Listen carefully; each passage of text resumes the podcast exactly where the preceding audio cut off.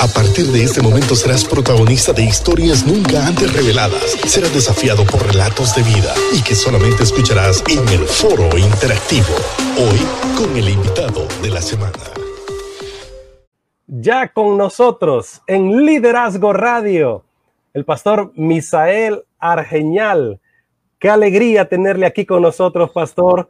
Y, y, gracias por la, aceptar la invitación. Buenas tardes, qué gozo de compartir con ustedes, muchachos, y dirigirme al auditorio de Logos en esta oportunidad. Es un placer. Pastor, cuéntenos cómo hace para mantenerse ahí. ¿ah? Sí. Fuerte, joven. Pues, yo, pues miro a yo, miro a mi papá. Santo Dios, yo quiero llegar a esa edad, hombre, con esa misma fuerza. el campo rejuvenece. Ahí está. Sí, eh, yo disfruto mucho eh, ordeñar, montar a caballo, caminar el campo. Y así que me doy mis, mis salidas para poder eh, eh, mantenerme sudando también, que es, que es bueno hacer ejercicio, caminar mucho en el campo. Es vida respirar el aire puro en el campo. Es, es, es maravilloso, creo que eso me ayuda mucho a mi espíritu para mantenerme siempre, siempre fuerte y ya solo empieza a hablar el pastor Misael y ya nos empieza a dar cátedra de cómo tenemos que vivir esta vida, Raúl. Pastor Misael, le, digo, eh, siguiendo esa línea de pensamiento, ¿qué mensaje le puede dar a esta generación que está eh, afanada en la tecnología, en, eh, sumergida en las computadoras? Y, realmente, o sea, lo que se está creando, o sea, nosotros no queremos, como dice, ser aves de mal agüero, pero pero lo que se está creando al interior de nuestra casa, lo que ha traído esta pandemia, no, no revela nada bueno según los, los estudios que se ha realizado, Raúl. O sea, una generación eh, que si bien es cierto es nativa digital, pero traerá consigo retos muy grandes a futuro. O sea, esto nos va a traer una factura. ¿Qué, qué, qué opinión le merece al respecto, Pastor Misael? Yo creo que los niveles de estrés son, son muy altos en, en las ciudades, mayormente con esta pandemia y si nosotros estamos encerrados en casa y, y solamente viendo la computadora, el teléfono, siguiendo redes sociales, pues vamos a terminar en, en conflictos. El estrés, eh, el mucho estrés eh, provoca enfermedades muy, muy serias a la vida del, del ser humano. Y yo creo que eh, el campo es uno de los lugares hermosos que uno puede disfrutar creo que le puede dar un sentido diferente a la vida. Por lo menos yo lo disfruto mucho. Eh, la gente que vive en las ciudades eh, dura poco tiempo por el estrés, por las enfermedades. Y la gente del campo, Raúl sabe bien eso porque viene de colinas y, la gente del campo dura más, mucho más años, eh, con más fuerza, porque trabaja, suda, disfruta de, del aire puro. Y, y se va el estrés, que, que es lo que está dañando eh, tremendamente a la humanidad. Pastor, de acuerdo con usted, fíjese que yo conocí, tuve el privilegio maravilloso de conocer, conversar, platicar muy amenamente con bisabuelos. Mi bisabuelo Roberto de 103 años falleció. Mi bisabuelo González, eh, Gonzalo, de parte de mi mamá, 100 años. Y así, mis bisabuelos han sido de 90 años para arriba, y mis abuelos y abuelas también. De acuerdo, gente que no ha tenido vida sedentaria, ni vida metidas ahí en esas redes sociales. Y te digo algo muy importante. El mundo de hoy, todo se focaliza en la urbe. El mundo de hoy es urbano, ya casi no es rural. O sea, todos estamos aglomerados, atrincherados en pequeños espacios de tierra. Y esos pequeños espacios de tierra nos atrincheramos en un celular, ¿va? La cabeza agachada. Yo peleo, aquí le diré entre nosotros, Pastor Misael, no le voy a contar a nadie, ¿va? Ni Luis. Pero yo peleo todos los días con mi hijo Santiago.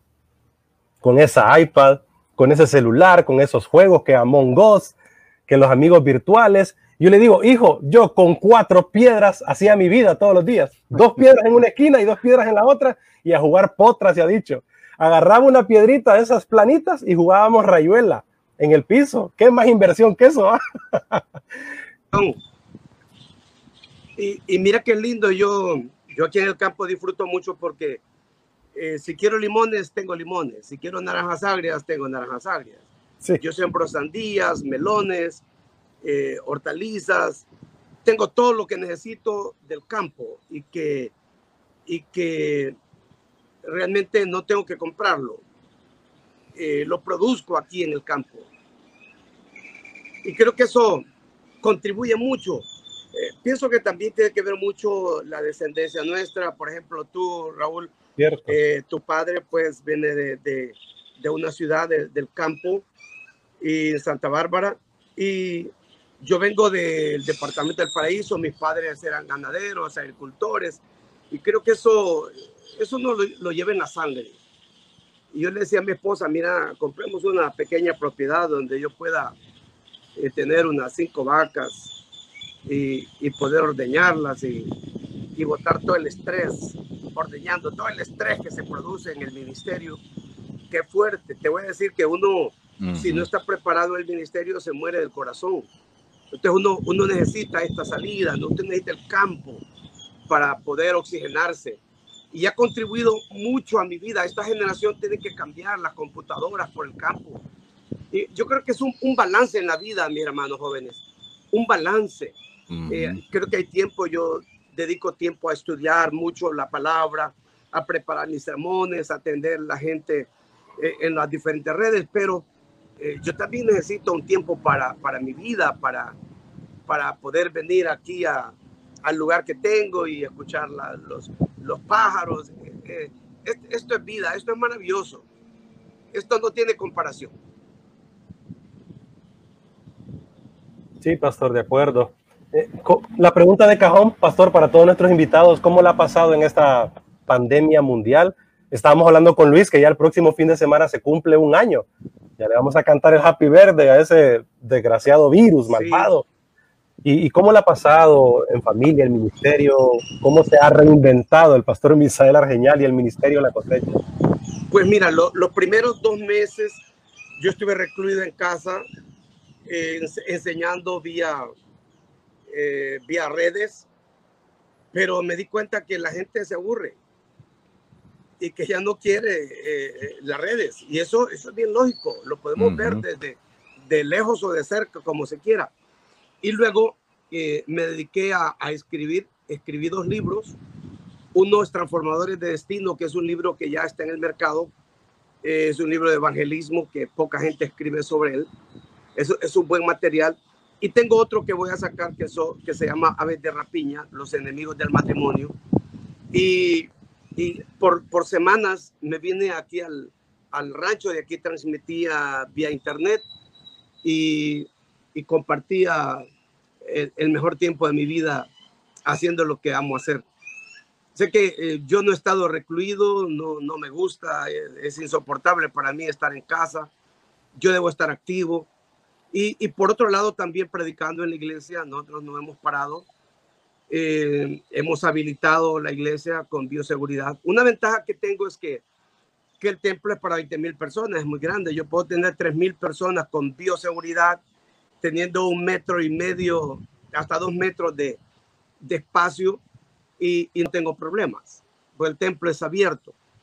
Entonces eh, hemos estado allí, ninguna persona se ha contagiado, solo de gozo, de alegría, de, de contentamiento. Y hemos podido servir. Eh, pasé también un tiempo atendiendo a los damnificados, tuve unos mil damnificados, hicimos maratónica por radio, televisión, así que he estado muy ocupado, muy, pero muy ocupado y, y muy feliz poder servir a, a, nuestro, a nuestro pueblo. Sin duda, pastor, eh, yo soy testigo de eso. Eh, algunos familiares de mi esposa, Grande Lima, en algún momento no los encontrábamos y los ubicamos ahí en el Ministerio de la Cosecha y fue a través de un video. Interesante, el video, le voy a contar esa historia, el video fue filmado porque yo vi a la hermana Patty que andaba haciendo videos cuando yo fui a, recogerlos a ellos. Y alguien en Estados Unidos vio el video, identificó a las personas. Y de esa manera nos dimos cuenta que estaban ahí y fuimos a traerlos.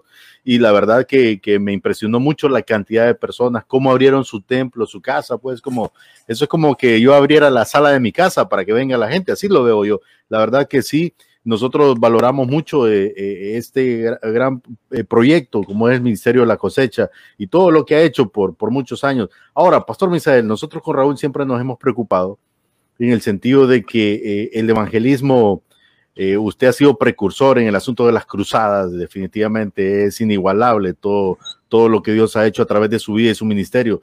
Sin embargo, estamos en una era diferente, en un cambio, en, un clip que, que la, la situación ha cambiado, las generaciones son diferentes y el evangelismo es el 20% de la iglesia, pero hay un 80% que necesita ser atendido. ¿Qué, ¿Qué pensamiento nos deja a nosotros? ¿Hacia dónde vamos y qué podemos hacer? O sea, viniendo de una persona que Dios ha utilizado mucho en el evangelismo. Es decir, si el pastor Misael hoy tuviera 22 años de edad, por decir algo, ¿E-, ¿En qué estaría enfocado? ¿Cómo enfocaría este ministerio? Porque el ministerio quíntuple sigue y debe, debe prevalecer por siempre. ¿Qué nos puede decir? Ok, haría lo que hizo Jesús. Mira, nosotros tenemos el modelo más grande eh, como, como pueblo de Dios. ¿Qué es lo que hizo Jesús? Jesús solo tenía tres años eh, de vida en su ministerio terrenal.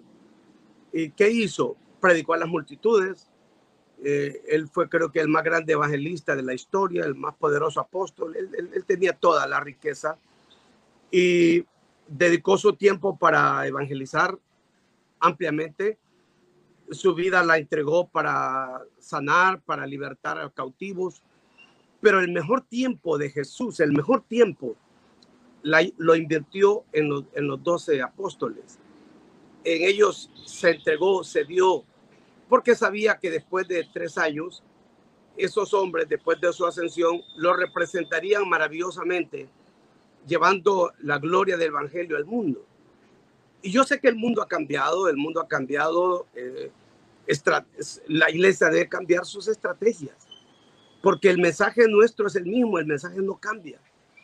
Eh, yo dedicaría mi vida a la formación.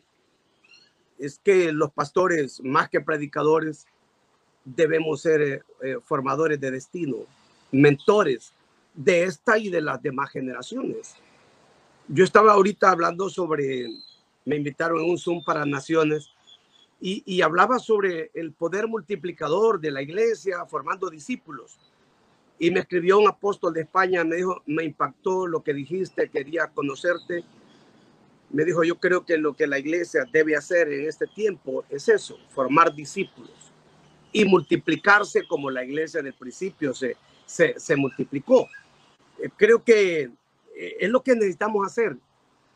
Eh, fíjate que yo tengo una escuela de evangelismo, porque yo sé que tengo 66 años, ¿cuántos años me queda? estoy pensando seriamente en eso. Ya ungí a, mi hija como pastora de la iglesia, pero tengo una escuela de evangelismo formando evangelistas. Qué noticia esa. Sí, porque mira que antes de la pandemia yo tenía 700 personas en la escuela de evangelismo. Nos golpeó la pandemia, pero hoy estamos eh, dando las clases de, de homilética y hermenéutica a través de las redes sociales y a través de televisión, que, que es algo maravilloso. Yo voy a morir un día, pero, pero eh, mis hijos espirituales podrán llevar esta gloria a, a naciones. Y, pienso que ese es el trabajo que la iglesia hizo en el principio y es el trabajo que nosotros debemos seguir haciendo. Allá iniciaron el libro de los Hechos hasta el capítulo 28.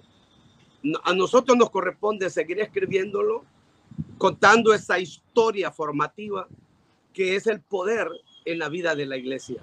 E, eso es lo que creo. Sí, interesante, pastor. Me lleva a pensar esto creo que Honduras ha tenido grandes evangelistas, eh, pero, pero me voy a enfocar aquí, digamos, en nuestra zona norte. Eh, recuerdo a Víctor Rodas en los noventas, el papá de Fátima, creo que se llamaba la muchacha, no sé si te recordás, Luis, la esposa de Khaled Chow. Khaled es DC Reto, ¿verdad? Sí.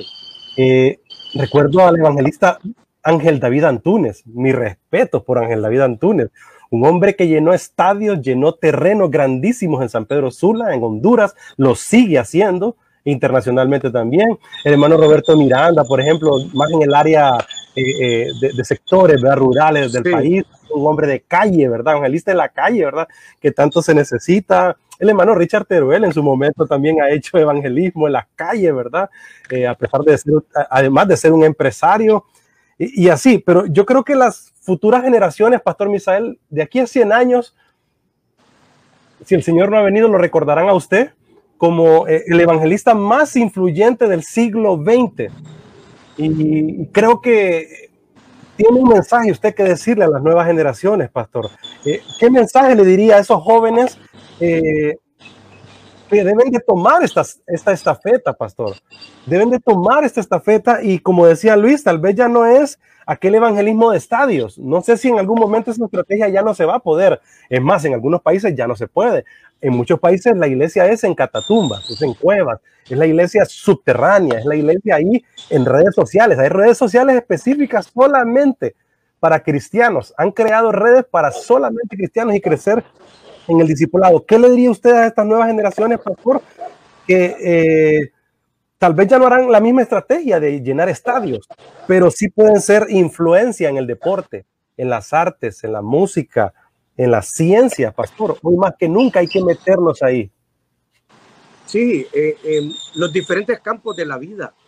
Yo creo que cuando llevas el evangelismo por dentro, vas a fusionar en cualquier escenario de la vida, eh, sea en la forma, en la vida intelectual, eh, ya sea la política, el deporte, en la iglesia, es igual. Cuando llevas el evangelismo por dentro, quieres hablar, quieres compartir.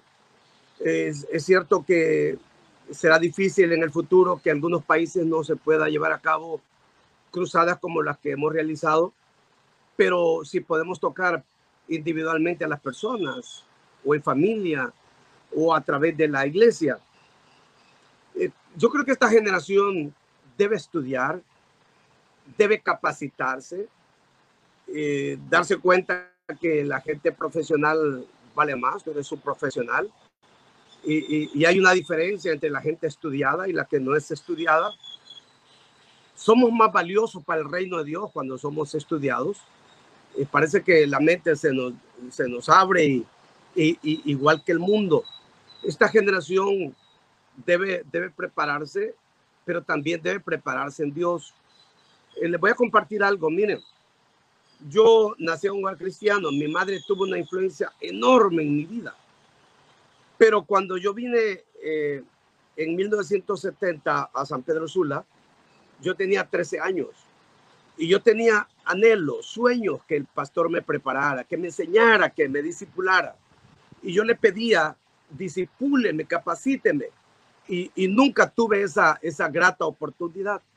Así que surgí de, de, la nada por la misericordia de Dios, orando, buscando el rostro de Dios. Eh, aprendí a, hacer lo que hice. Pero esta generación ha tenido los mejores maestros, eh, los pastores prominentes de la ciudad, del país.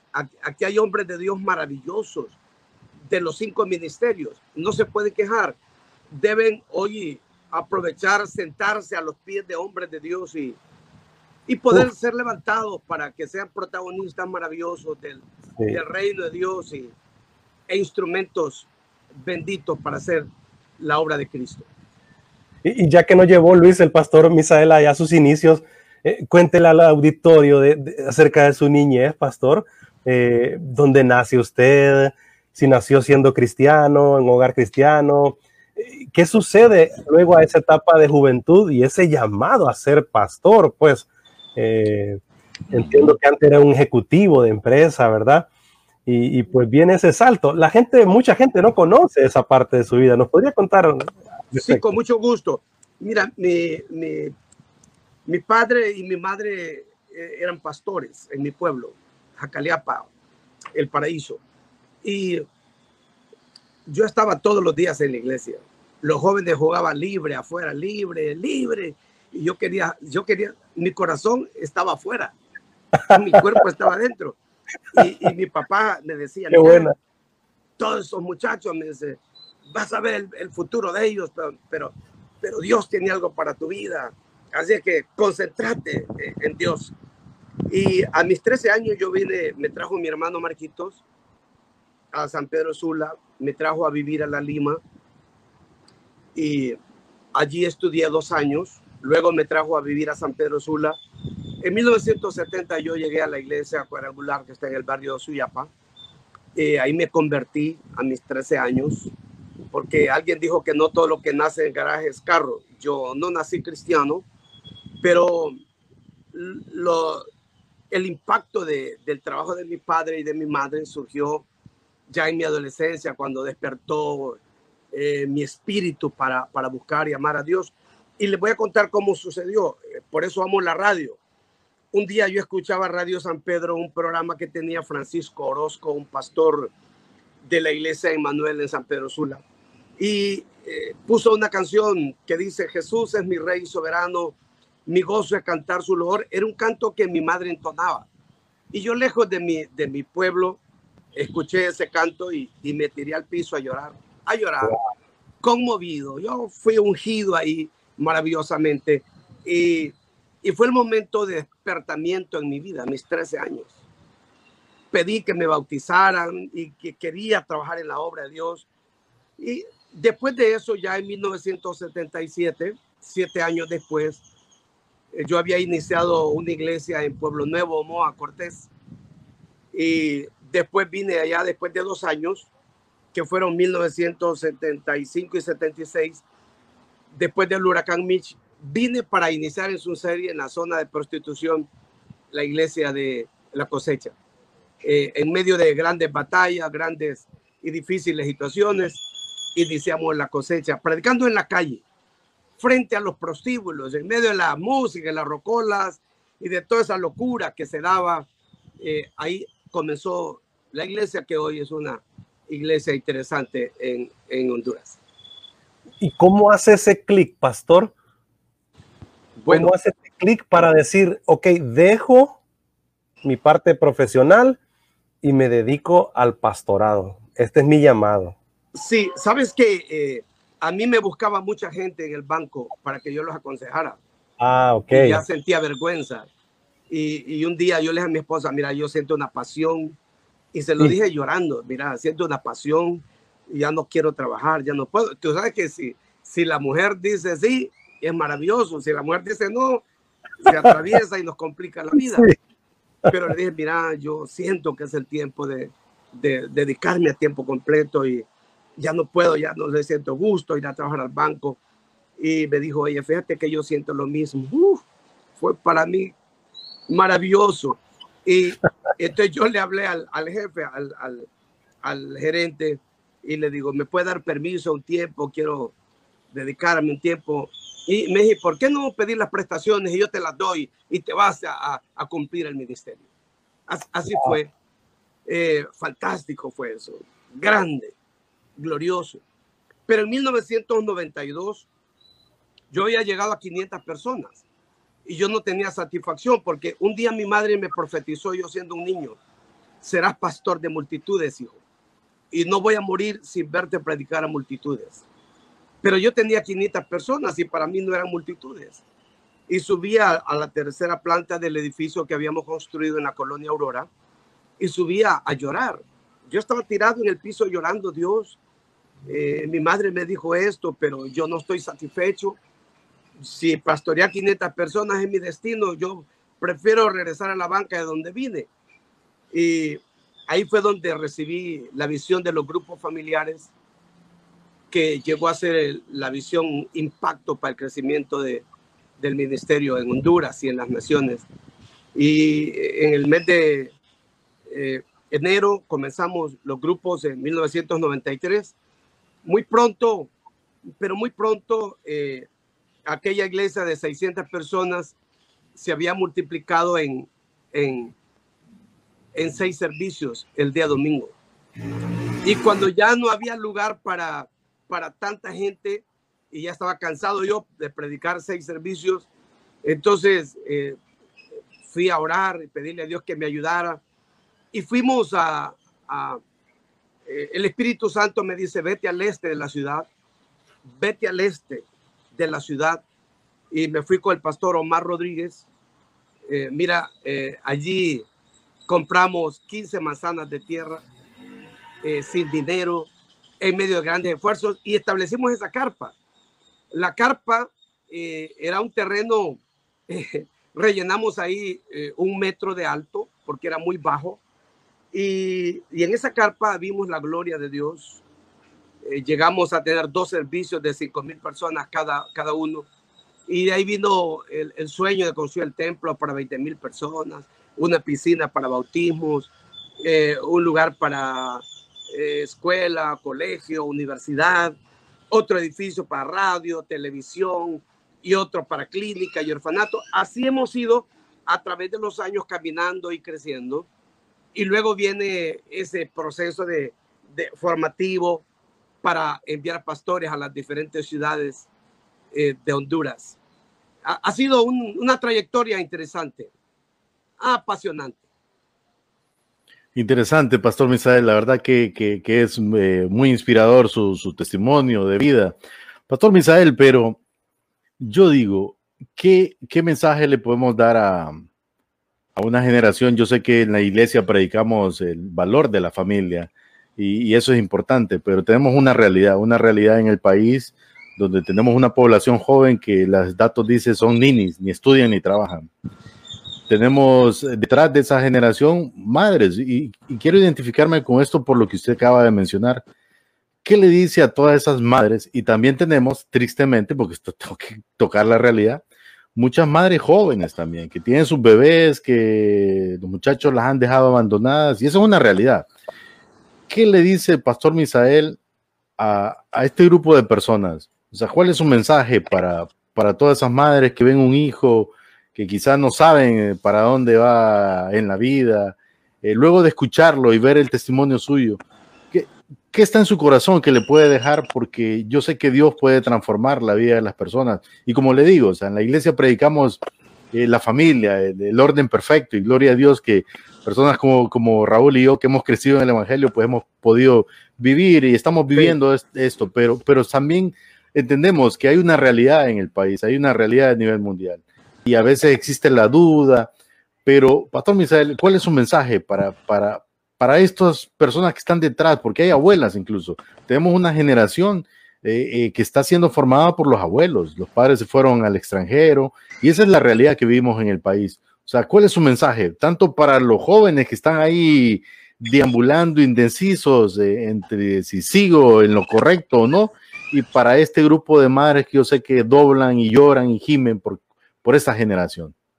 Bueno, te compartía lo de mi madre que ella me sentaba en sus piernas. Yo aprendí a leer bastante estudiando la Biblia. Me enseñó a amar a Dios, me enseñó a leer la Biblia, a estudiarla. Y la Biblia de mi madre quedó regada de mis lágrimas que caían estudiando las historias. Yo me apasioné por la Biblia y, y creo que el trabajo de mi madre, más que mi padre, mi madre llegó a ser maravillosa para hacer lo que yo soy. Eh, estudiaba yo las madres judías. Ustedes imaginen que Israel tuvo un holocausto de más de 6 millones de judíos muertos eh, a través de toda la historia, un pueblo perseguido. ¿Cómo, cómo ese pueblo no ha perdido sus raíces? Y, siempre tienen una identidad. Porque el, el, hombre judío trabaja arduamente haciendo y produciendo dinero son buenos para eso, mucho.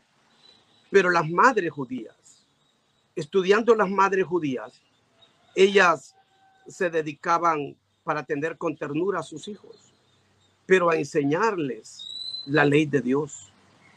Ya sé que muchos de los hijos llegaron a ser lo que eran, no por sus padres, sino por la influencia gloriosa de sus madres. Yo estaba estudiando a muchos de los hombres influyentes de los reyes de Judá, y como, como Ezequías, y, otros varios reyes, que dice, el nombre de su madre fue Jocolías, el nombre de su madre fue tal. ¿Por qué? Porque esas mujeres tuvieron una influencia maravillosa en la vida de sus hijos.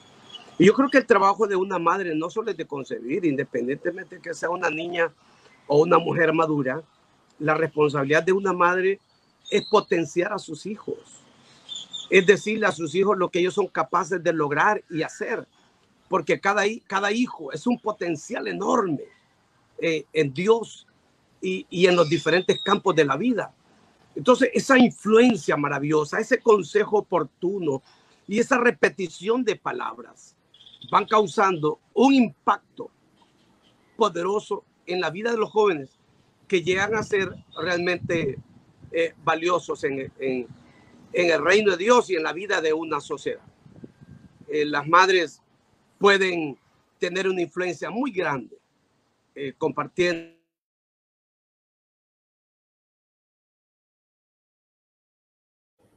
Yo aconsejo a las madres hacer un gran trabajo hoy y a tener una influencia constructiva en la vida de sus hijos y profetizarles, declararles que son potenciales, así como lo hicieron los, los grandes hombres del pasado, como, como lo hizo Isaac bendiciendo a Jacob y como lo hizo Jacob bendiciendo a sus doce hijos. Esas palabras tienen un impacto eterno tenemos que cambiar nuestro mensaje y tener un mensaje de influencia en la vida de los hijos. Mira, digo algo más.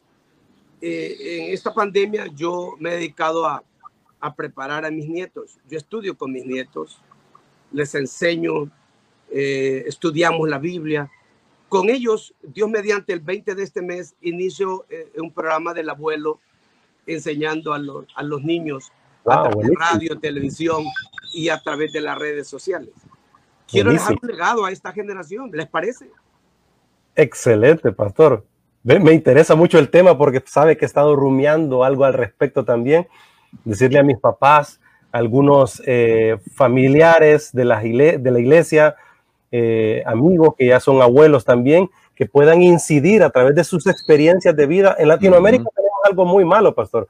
No transmitimos a nuestros hijos las cosas buenas, pero tampoco las malas. O sea, los japoneses, los judíos, los chinos, estas culturas mileniales, ellos siempre dialogan con sus hijos, con sus nietos, de las cosas buenas que hicieron, pero también de sus errores, porque de ahí es donde se aprende.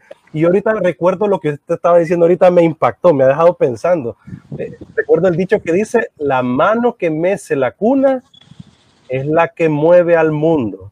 Muy correcto, muy correcto. Y yo creo que las mamás juegan un papel importantísimo en este momento, hoy más que nunca en la historia de la humanidad. Yo le, le digo algo, pastor, y les digo a todos, sí. en esta pandemia aprendí realmente, oigan bien qué barbaridad, después de tantos años en iglesia, mm. aprendí con mi esposa y mi hijo Santiago a realmente ir al texto bíblico como debemos de hacerlo, de pe a pa no un versiculito ahí, Filipenses 4.13, todo lo puedo en Cristo, ¿va? y lo usamos como que si todo lo puedo en Cristo, así como que fuéramos Superman, y no se trata de eso. Pablo dice que a pesar de las cosas buenas o las malas, en, en la carencia y en la abundancia, con los reyes comiendo ricos, pero con los pobres también ahí casi no comiendo nada, en el naufragio, en la buena aventura, en la buena vida, en todo momento, todo lo puedo en mi Cristo, que es el que nos da fortaleza. Así que, pastor, hemos aprendido en familia en esta pandemia. Uh -huh ir al texto bíblico como el Señor nos lo mandó. Muy correcto.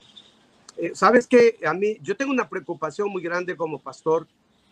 Es sí. que eh, durante este año Ajá. nosotros no hemos educado a nuestros niños en la iglesia. Uh. Hemos perdido un año valiosísimo. Esos niños crecen tan rápido. Han sido sí, educados por la televisión y por las redes sociales y sí, por pastor. la locura de los juegos. Sí. Entonces, algo tiene que pasar. Por eso yo estoy moviéndome eh, jugando con pelota adelantada para esta generación, eh, para que no se pierda, dejar valores, principios. Y, y, y qué, qué, mejor que un abuelo con sus nietos eh, compartiendo en un programa que puede dejar una, una enseñanza valiosa al corazón de los muchachos. Entonces, sí. estoy soñando, estoy, estoy creyendo que, que algo tenemos que hacer porque hace un año dejamos de atender a nuestros niños. Y, y pienso que la, la, enseñanza tiene que ser ahora más profunda, más directa. Eh, lamentablemente los padres no, no dedican tiempo para sus hijos. Una gran mayoría de los padres no dedican tiempo para sus hijos, para formar, para enseñar. Wow. Eh, eh, nosotros tenemos que estar guiando y enseñando al pueblo para que el pueblo tenga una mejor actitud respecto a sus hijos. Pastor Misael, y, siguiendo la, línea de, ese legado, porque realmente lo escuchamos a usted aquí, y nosotros con Raúl nos enfocamos mucho en este proyecto de liderazgo, en, hacer énfasis, porque creo que aún hemos detectado que uno de los factores que, de los cuales padece esta generación y la cual nosotros somos también parte, y las nuevas, es no reconocer, o sea, el camino de, quienes realmente marcaron una ruta por, por donde hoy nosotros transitamos. Pero en, en torno a ese pensamiento, pastor, por el respeto que le tenemos y la admiración, hay un tema muy crucial en el país y es la política. Yo sé que usted no solo ha influido en su ministerio, sino usted ha sido una persona precursora, que ha sido en algún momento hasta consejero de muchos líderes en el país. ¿Hacia dónde cree que debe ir el pensamiento de los cristianos, de la iglesia en general, o sea, no, no hablo del templo, sino nosotros como iglesia, los, cristianos, eh, eh, porque realmente hay mucha indiferencia en torno a esto. Y, y, el pastor, el doctor Raúl Saldívar, teólogo, nos decía en unos programas que tuvimos con él, eh, hay una generación que va de salida hablando de la política y tiene que resurgir una nueva, porque se ha estado orando por una nueva Honduras y quizá estamos a la puerta de eso, pero, pero a veces estamos tan distraídos que no nos damos cuenta. Pastor Misael, ¿qué, opinión le merece a esto? Que yo sé que es muy amplio lo que le acabo de preguntar, pero, pero yo sé que su, opinión es muy valiosa para la iglesia. Muy, muy interesante para mí esa pregunta. Porque, ¿Me permitiría agregar un detalle a lo de Luis? Sí. ¿Cómo es posible yo que, que, mi hijo Santiago y mi familia y yo he ido allá al Departamento de Estado en Estados Unidos, por decirlo así, que es un país cercano nuestro? ¿Cómo es posible que yo le digo, mire hijo, aquí están los senadores de Estados Unidos, mire, mire, aquí está el presidente, y mi hijo empieza a hablar de Abraham Lincoln empieza a hablar de George Washington y de estos hombres que dejaron un fundamento en esos países y hablamos bien de estos países. Y, yo nunca, oiga bien, nunca he llevado a mi hijo allá al, Congreso de la República aquí en el país, nunca he llevado una casa presidencial, que bueno, la han cambiado tantas veces que ya ni sé cuál es la casa presidencial realmente. O sea, ¿cuándo vamos a dejar un legado realmente político, administrativo, que le deje esperanza y vida a nuestro país Honduras? Hacia ahí voy a ese pensamiento a las nuevas generaciones. ¿Qué podemos hacer? nuestros muchachos ya tienen un hartazgo político, pastor, ya no hay en quién creer. Yo yo le he dicho a muchos amigos míos, jovencitos, ¿y por quién vas a votar? No, Raúl, olvídate de eso, yo, yo, necesito trabajar, yo no ando viviendo de los políticos. Ese hartazgo es muy pero, peligroso. Pero no solamente los jóvenes, todos, todo el pueblo hondureño está igual. Cierto.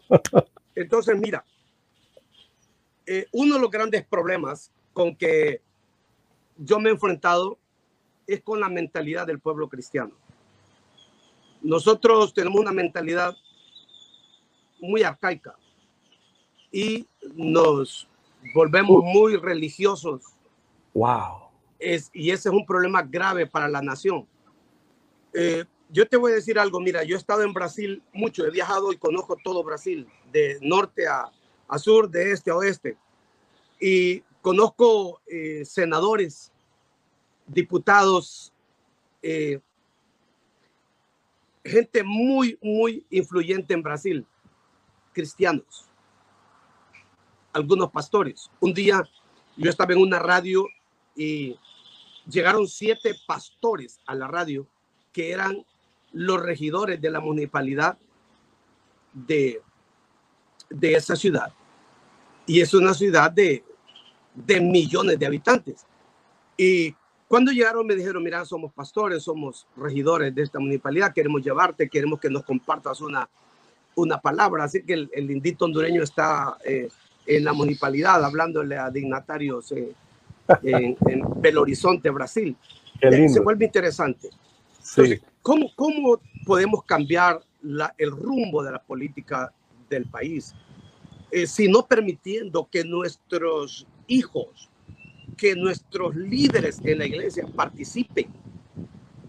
¿Por qué vemos más la participación si que la política es una ciencia? Se ha vuelto corrupta y degenerada porque los que han dirigido la, la política son corruptos y degenerados.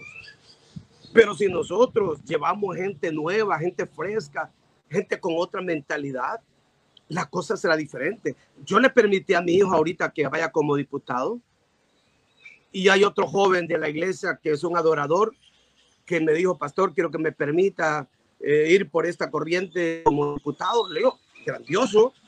Y otro muchacho de la iglesia vino, voy como diputado, pastor, bendígame. Y yo me alegro, ¿sabes por qué? Porque, pastor, y lo interrumpo aquí el pensamiento. Dime. Díganos el nombre, pastor, porque también eso es lo que pasa. Desconocemos. Me decía mi esposa, no conocemos quiénes son los creyentes que realmente. Díganos el nombre, usted lo está diciendo, vamos a confiar en su palabra. David Argeñal, David Argeñal, eh, que va por, por, por libre, que no era de mi deseo, pero me dije, papá, yo, yo quiero entrar, me dan una oportunidad y yo quiero servir al país, ok. David Argeñal. Está Johnny Ortiz por el Partido Liberal y está también Kelvin Landa por el Partido Nacional. Y, están distribuidos en los diferentes lugares. Lo que pasa que otro problema es que los políticos nos usaron como escalera para ellos subir a posiciones de honor y cuando están arriba se olvidan de nosotros. Nosotros debemos cambiar nuestra mentalidad. Debemos eh, eh, exigir, porque somos una iglesia fuerte, lo que pasa es que no nos hemos dado cuenta, somos más del 60% cristianos evangélicos en Honduras. Y nosotros deberíamos exigir que cada partido nos dé una cuota para que podamos colocar a gente importante que vaya introduciéndose. Si no, si no es así, los homosexuales están adentro hace tiempo. Y nosotros estamos peleando con esta mentalidad. Hay que llevar líderes, hay que llevar gente de Dios a lugares honorables del país. Decía un, un expositor mexicano, lo más importante que pueda pasarnos es estar adentro, no afuera, porque afuera solo estamos gritando, corruptos, malvados, se están robando la plata. Hay que estar adentro para cambiar la, la vida de la política contaminada de la nación. Y en el futuro me gustaría ver eh, a un presidente de la nación. Este año yo iba a, enviar una persona para la presidencia, pero tuvimos algunos contratiempos y no se pudo. Para el otro periodo, yo tengo una persona que vamos a, a enlistar por la presidencia del país. Interesante, pastor. Interesante tema.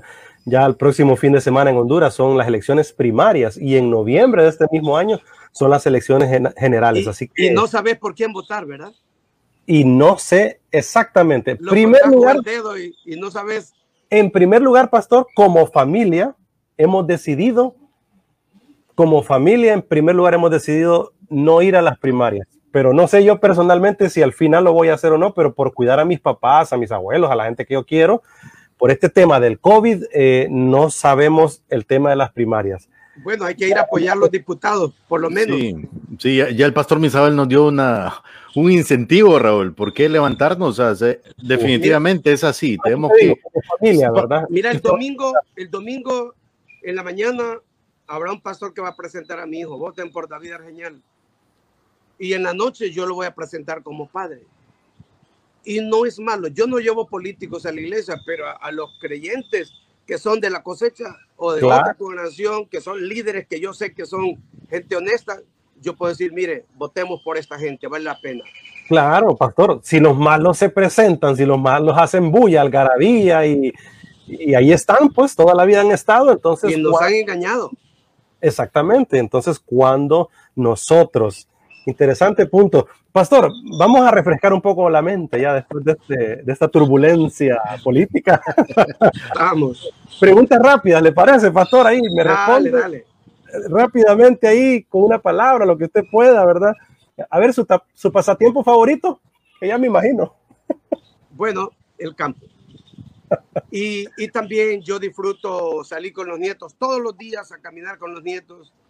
Ahí ando seis nietos caminando eh, dando vueltas al parque y después jugamos fútbol. Si le, ah. si le gustaría sentarse a hacer una carneada, una carnita asada con tres personajes de la Biblia, ¿con quiénes le gustaría sentarse a conversar esa tarde de sábado con una carne asada deliciosa? Además, ah, de, me, gustaría con el apóstol Pablo, eh, con Pedrito y con Buenísimo.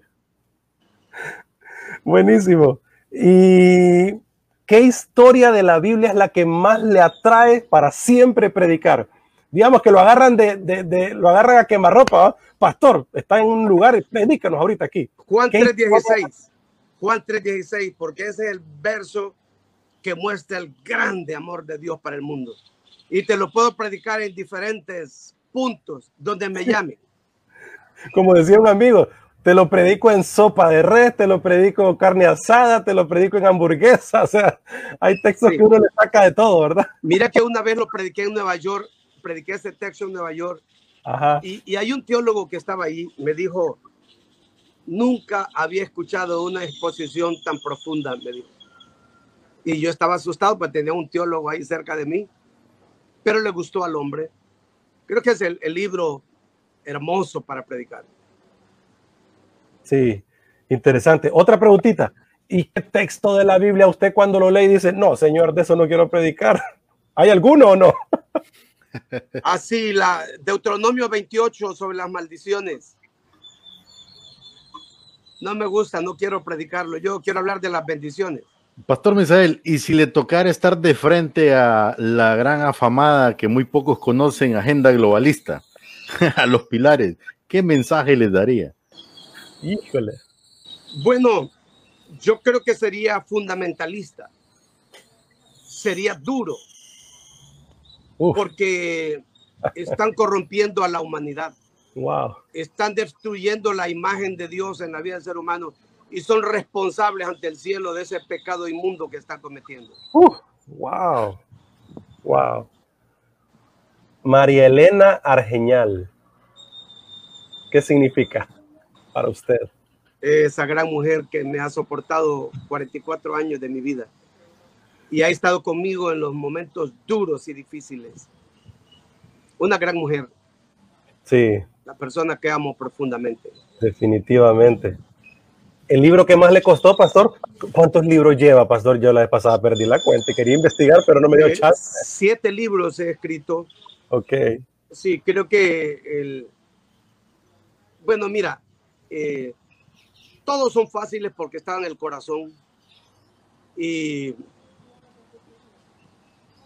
escribirlos, pues, no, no, no me, no me costó, no me, no me causó tampoco. Y el primero, problema. por ser el primero.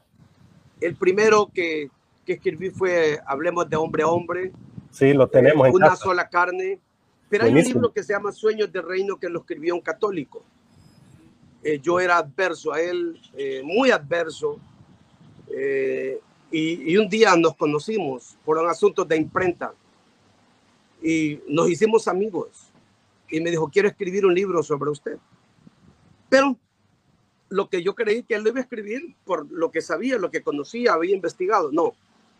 Me dijo, quiero hablar con su esposa. Pues hable con sus hijos, con sus ancianos, con líderes que han salido del país. A todos le preguntó quién es el pastor Misael, cómo los ha tratado, cómo ha sido con ustedes. Y el día que terminó, entró llorando a la oficina y dijo, hoy lo amo más y lo respeto más. Es un Wow. buen amigo. Él escribió Sueños de Reino y escribí otro libro que me pidió una empresa de Miami, que lo titularon ellos eh, Crónicas de una gran cosecha. Es un libro muy interesante eh, que habla mucho de mi perfil.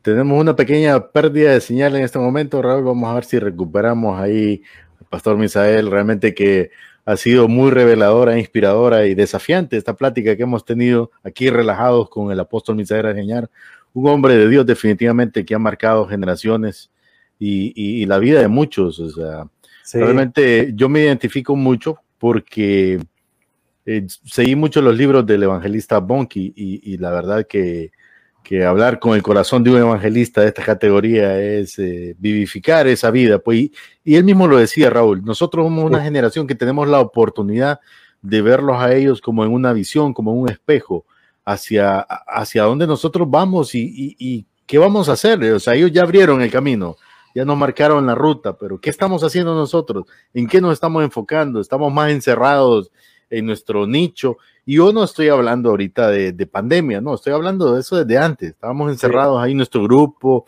eh, bonito, ir a la iglesia, ver a los hermanitos, pero ¿qué, qué, qué es lo que está pasando afuera? O sea, ¿qué es eso que realmente nos conmueve y cautiva realmente? Entonces, eh, ya tenemos nuevamente señal con el pastor oh, Misael. Perdón, tengo problemas con el internet. Sí, la, la, tecnología es un reto también ahora, pastor. Sí, sí, es un reto. Pues estaba compartiéndoles que escribí el, el audiolibro Legado y Mentoría. Sí. Es un buen audiolibro para formar líderes. Es un buen material. Eh, Transformadores de Destino, que es un libro de evangelismo que contiene mucha experiencia de más de 30 años de, de trabajo evangelístico en Honduras y en las naciones. Y, y el último es Aves de Rapiña que estoy para sacar en unos días. Excelente, pastor. Y, y, de las cruzadas evangelísticas, wow, no sé si tiene en la mente el número de cruzadas evangelísticas. ¿Cuál fue la cruzada que más le inspiró, desafió y usted dijo, qué maravillosa cruzada, esa cruzada que le, le dejó algo a usted? Yo creo que fue la cruzada que hicimos eh, frente a Sisima. Ah, Ahí tuvimos más de 80 mil personas, habían seis, seis eh, manzanas de, de, gente. Increíble, lo más grande que yo haya visto en mi vida. Eh, me impresionó la, la, muchedumbre, pero las cruzadas, cada cruzada es especial. Y, y son 30 años de cruzadas consecutivos. Y lógicamente en 1993 hice 14 cruzadas en el año, todo el verano. Wow. Cada semana una cruzada. San Pedro, La Lima, los Campos Bananeros, Puerto Cortés, Villanueva, Cofradía. Una, locura. Una locura realmente. Teucigalpa, recuerdo que nos agarró un, un huracán en Teucigalpa y en medio de todo predicamos. Ha sido una historia muy linda. Y la cruzada, y la cruzada, ¿qué más dijo usted? ¿Qué problemas nos causó esta cruzada? ¿Qué momentos más críticos? Bueno, eh, la cruzada que nos afectó creo que fue en 1995, porque ya teníamos el estadio Morazán listo para la cruzada. Lo eh, recuerdo. Ya tenemos el contrato y le tocaba jugar a, a la España y, sí. oh, no, a la selección de Honduras. Y entonces era el día viernes, terminamos la cruzada y dijeron, bueno, eh, eh, mañana no hay cruzada porque jugará la selección de Honduras. Y nosotros nos despedimos diciendo, habrá cruzada, si oponga el diablo o no, habrá cruzada. Entonces nos levantamos a orar, pedimos oración al pueblo y el, y el, el líder de la Liga Nacional se fue de San Pedro Sula a Tegucigalpa y tuvo un accidente y salió como ratón ahí porque el carro le dio vuelta. Híjole. Y llamó y dijo, no habrá juego de fútbol, habrá cruzada. Pegamos un grito. Wow. Y celebramos el día sábado. Sí, han pasado cosas extraordinarias en, en, todas estas cruzadas. Y, y, parte, y, parte, de todo este proceso y camino, pastor, una pregunta aquí personal. ¿Qué ha significado para usted la amistad con mi papá, el pastor Raúl Paz, en este proceso de acompañamiento con la Asociación de Pastores, la Iglesia Misión Pastoral, que mi papá pastorea, y esa amistad que han tenido siempre? Bueno, ese viejo lo quiero mucho, muchísimo, y tu mamá también, no la dejes por un lado. Cierto, mi mamá. Porque hemos sido, hemos sido muy cerca, muy cerca. Yo lo acompañé en la, cuando él ha sido un, un buen presidente de los pastores, ha sido de los de los buenos presidentes apasionados por la unidad de la, de la iglesia y nos ha acercado una amistad muy, muy sincera.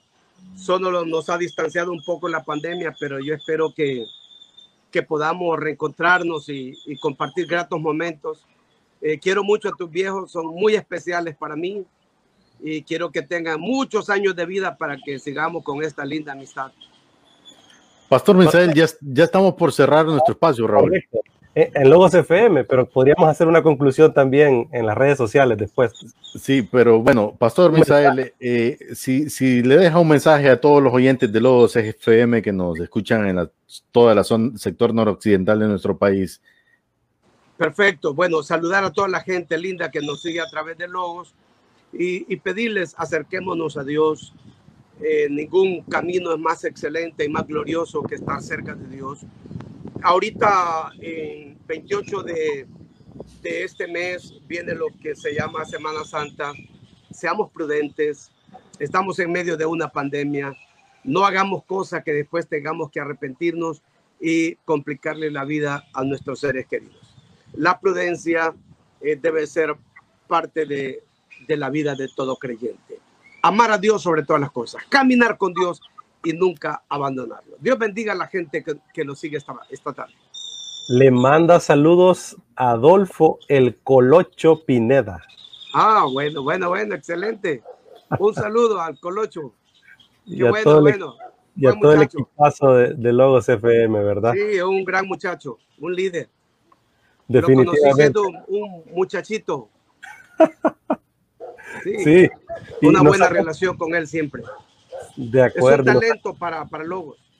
Nos ha acompañado en este proceso, eso lo quería decir, ¿verdad? Ha sido Qué importante buenísimo. para nosotros aquí en Logos FM porque la pandemia desde su casa él transmitía y por meses estuvimos transmitiendo juntos y él se conectaba los sábados y también durante toda la semana él en el proceso de, Sí. de pues, programación de la radio. Así que siempre nuestro cariño a, a Y- Logos y, te FM. quiero decir algo, eh, eh, a través de él, a través de, del Colocho, hemos tenido una relación fuertísima entre Stereo Fiel y, y Logos, que creo que ese es maravilloso y es de reino.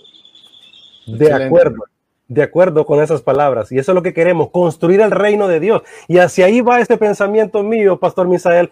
Ya dejémonos de tanta, disculpe que lo voy a decir así, Pastor, pero dejémonos de tantas estupideces, de rótulos. Dejémonos ya de tanta pelea y pleitos si cantamos sentados y cantamos parados.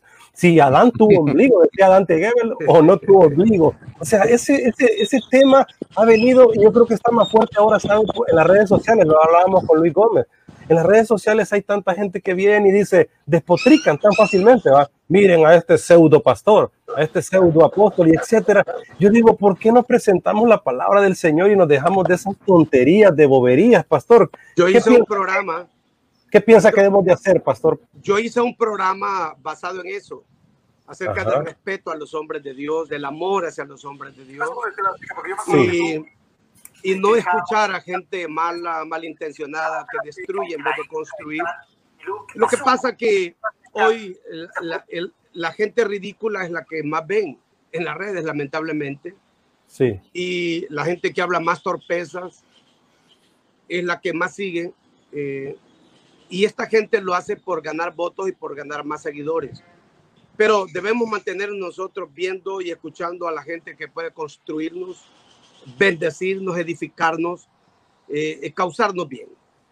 Y dejar de escuchar y ver a aquella gente mala que, que no construye ni edifica el pueblo de Dios. y pastor, digo esto, ¿cómo ha sobrellevado la crítica? Porque ahora cualquiera de nosotros ahora también es puesto en la palestra pública, en las redes sociales. A mí me ha pasado dos que tres veces, pero usted es una persona mucho más mediática, más conocida.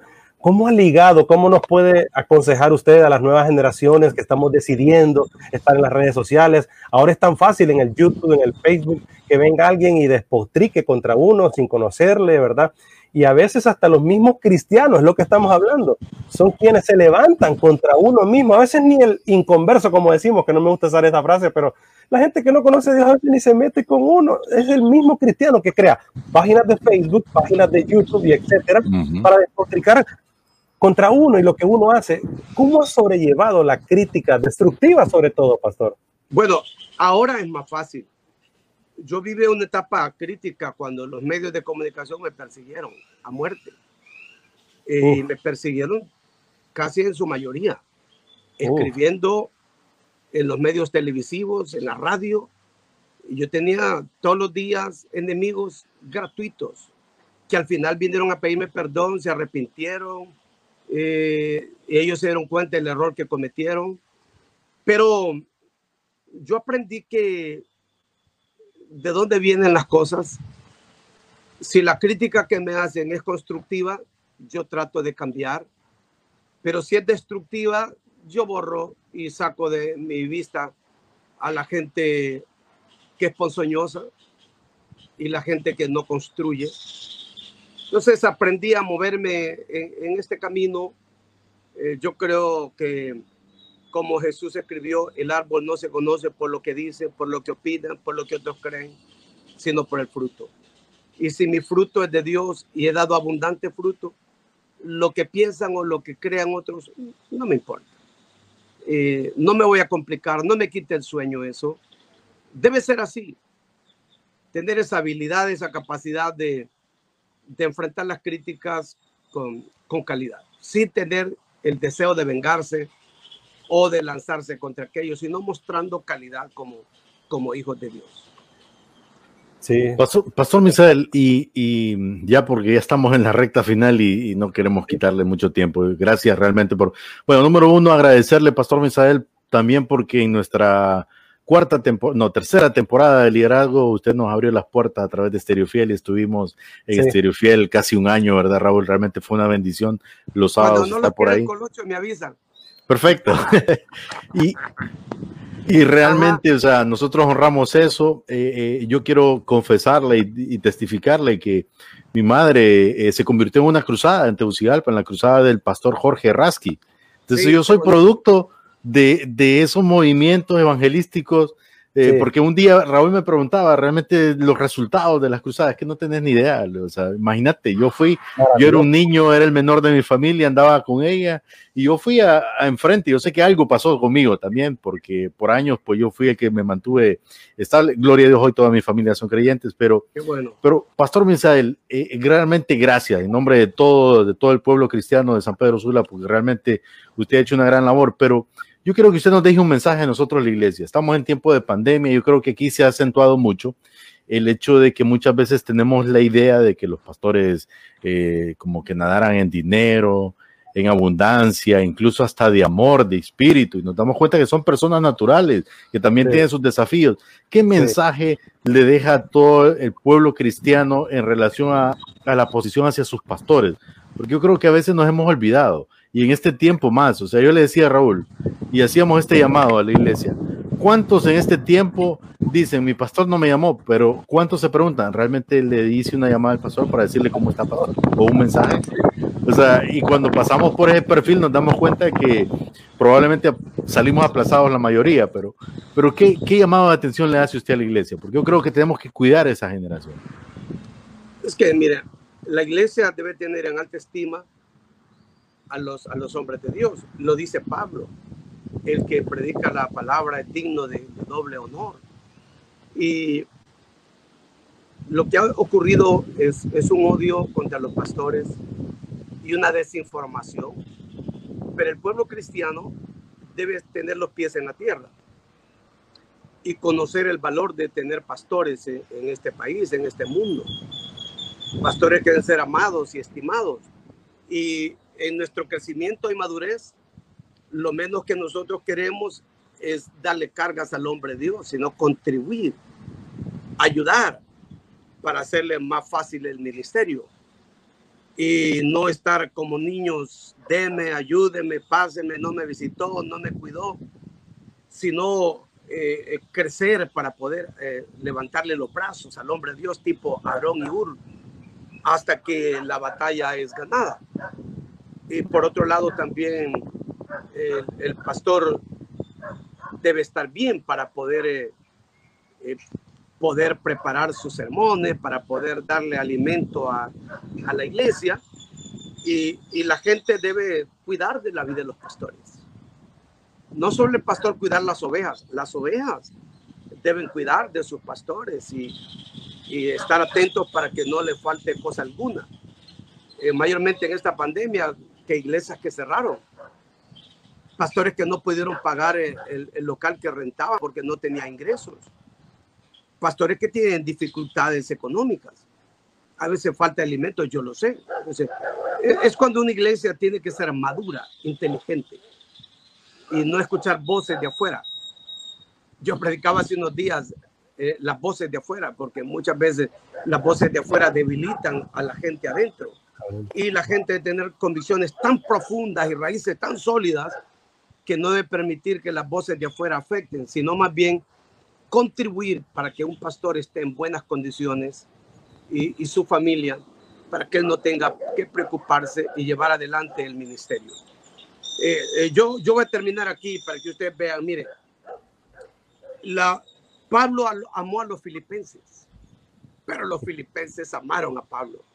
Eh, debe ser el espíritu de la iglesia. Eh, los filipenses eh, nunca recibieron una palabra de reprensión de Pablo. Todo el mensaje de Pablo era regocijados, miren a Cristo, conozcan su ejemplo. Y a las demás iglesias, les Gálatas insensatos. A los corintios les dice carnales, pero no a los filipenses. Estos filipenses fueron tales que nunca abandonaron a Pablo. Mandaron a Epafrodito hasta Roma. Estuvo a punto de morir para llevar ayuda a Pablo hasta Roma, a otra nación, mostrando el corazón de esta iglesia, el, amor para, para la vida de Pablo. E, ese debe ser el espíritu reinante en una iglesia. Ahí no les importó lo que pensaba la gente de Filipos. Ellos tenían un amor para su apóstol y habría que cuidarlo y amarlo. Si esto es así, nosotros tenemos una iglesia saludable, poderosa, para enfrentar las diferentes adversidades de la vida. Impresionante, pastor. La iglesia de Filipenses es considerada la primera iglesia en Europa. Sí. Y es una carta que hasta Pablo escribe un poema, hay una canción que se canta, ¿verdad? El Carmen, el Carmen, no recuerdo, ¿verdad? Carmen Cristi, algo así. O sea, el mismo Pablo se emocionó tanto en la carta que hasta escribe un poema, hasta canta, hasta les dice, eh, son mis amados, ¿verdad? Yo deseo que ustedes sean prosperados en todas las cosas. Qué maravillosa carta y qué maravilloso ejemplo que nos da Pastor Misael. Miles de pastores, hoy en la pandemia, miles de pastores y miles de iglesias en el mundo han sostenido a comunidades enteras con alimentos, con provisión, de los mismos templos que abrieron para tener gente allí. Así que debemos de ser agradecidos por lo que la iglesia, no como organización, está bien como organización, pero más como organismo ha abierto las puertas al mundo en esta pandemia que tanto pues eh, nos ha abatido y ha sido tan complicada y difícil. Por eso yo digo, pastor, que la microiglesia es el momento de reforzarla y me refiero a la familia, ¿verdad? Sí, correcto. Hoy más que nunca porque es la, la, base, el fundamento de la sociedad y el fundamento de la misma iglesia. Si la familia está bien, todo estará bien. Si la familia está mal, todo está mal, pero está mal completo. De acuerdo. Eh, a, este episodio le podríamos llamar, pastor, hoy más que nunca, la cosecha está lista. Sí, el tiempo ha llegado. Definitivamente. Y hay que poner las barbas en remojo hay que levantarnos y actuar, ser beligerantes en el reino, apasionados para hacer la obra de nuestro Dios y poner las manos, el corazón y la vida para recoger, creo que será la cosecha final. Y pastor, una última pregunta le hago yo, y es, ¿qué mensaje le deja usted a esa iglesia que ha sufrido en este tiempo también? a esa iglesia que ha perdido quizás su pastor en este tiempo de pandemia y muchos miembros de sus iglesias. Quizá cuando regresemos a presencial totalmente, muchos ya se nos adelantaron en ese camino de fe. ¿Qué mensaje le deja a esa iglesia dolida? Porque en la carne pues hay dolor.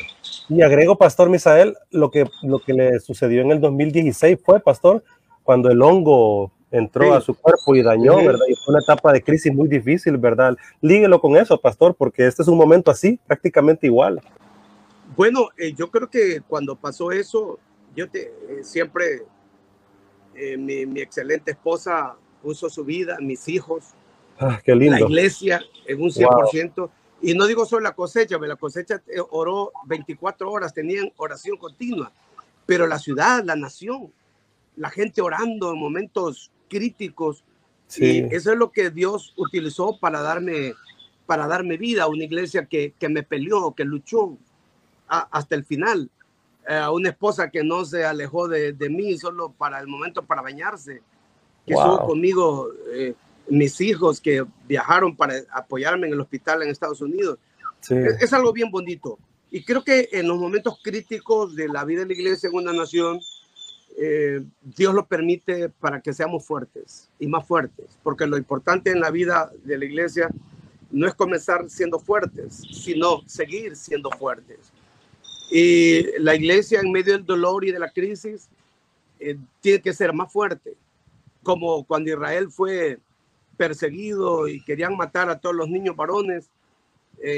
aparece en Éxodo capítulo 1, entre más los oprimían, más crecían y más se multiplicaba. Creo que ese es un tiempo para fortalecernos en Dios, eh, para salir adelante, porque la vida continúa y lo que Dios ha permitido, pues eh, nada podemos hacer, el soberano lo ha permitido y tenemos que seguir adelante. Mucho ánimo a la iglesia, mucha fuerza. Dios está con nosotros y tenemos que seguir escribiendo el libro que los apóstoles no terminaron. De acuerdo. El Hechos 29, como diría alguien por El ahí. Hechos ¿verdad? 29. Ese capítulo 29 lo seguimos escribiendo hoy y está abierto para que cada uno lo escriba en su vida, en su familia, en su comunidad. Muchas gracias, Pastor Misael Argeñal, de verdad que sí. Fue un honor, yo lo he disfrutado mucho. Gracias. Igual, igual. Saludos a su familia y en todo buenos lo que líderes, buenos líderes. Quiero que se den cuenta el valor que son, el potencial que llevan por dentro y Gracias. que hay algo más de lo que han hecho que pueden hacer. Dios está con ustedes. Es más, Pastor, meto gol ahí. Cuando quiera nos conectamos con Estéreo Fiel, como somos hermanos. Sí, Logo, sí, no, con Estéreo gusto. Fiel. Y Con aquí gusto. está el espacio. Ok. Será un placer. Más bien hoy lo hubiéramos hecho. Miren. Otro Sí, día tocamos otro tema ahí y será un honor. Siempre Buenísimo. será bienvenido, pastor, pero siempre mire que hay gente insistiendo, no quiero dejar por alto. Yo, Juan Calderón, ya rato está mandando mensajes. Ah, es Dice, Juan- por favor, no dejar de abrazar al pastor, dice. Juan, Juan Calderón está en España. Ah, wow. Pues sí, hombre, allá está, en la madre Es que tierra. Juan- si, si Juan Calderón es, el, es, el- es la persona que, que yo pienso, cuando yo comencé en 1977, Juan Calderón era un mocosito, un niño, y yo lo cargué en mis brazos para llevarlo a la iglesia. Igual que la pastora Claudia que tenemos en Tegucigalpa, ellos eran vecinos y yo los iba a traer. Al frente había un prostíbulo. Yo los iba a traer a ellos, los cargaba para la iglesia cuando eran niños. Wow. Y por, por eso hay una historia, por eso me quiere Juancito, yo también le quiero mucho, quiero su familia, le envío un abrazo hasta, hasta España. Y molestándonos a nosotros porque somos viejos y usted ya lo delató. Gracias, Pastor. Muchas gracias por decirnos la verdad. Bueno, ojalá sea ese Juan. Sí, él es. Que Dios Gracias, los guarde y los bendiga, amados. Que disfrute su año, su día y la gracia del Señor sea con usted siempre. Gracias por dejarnos este legado maravilloso a través de tantas cosas que Dios ha hecho a través de su vida.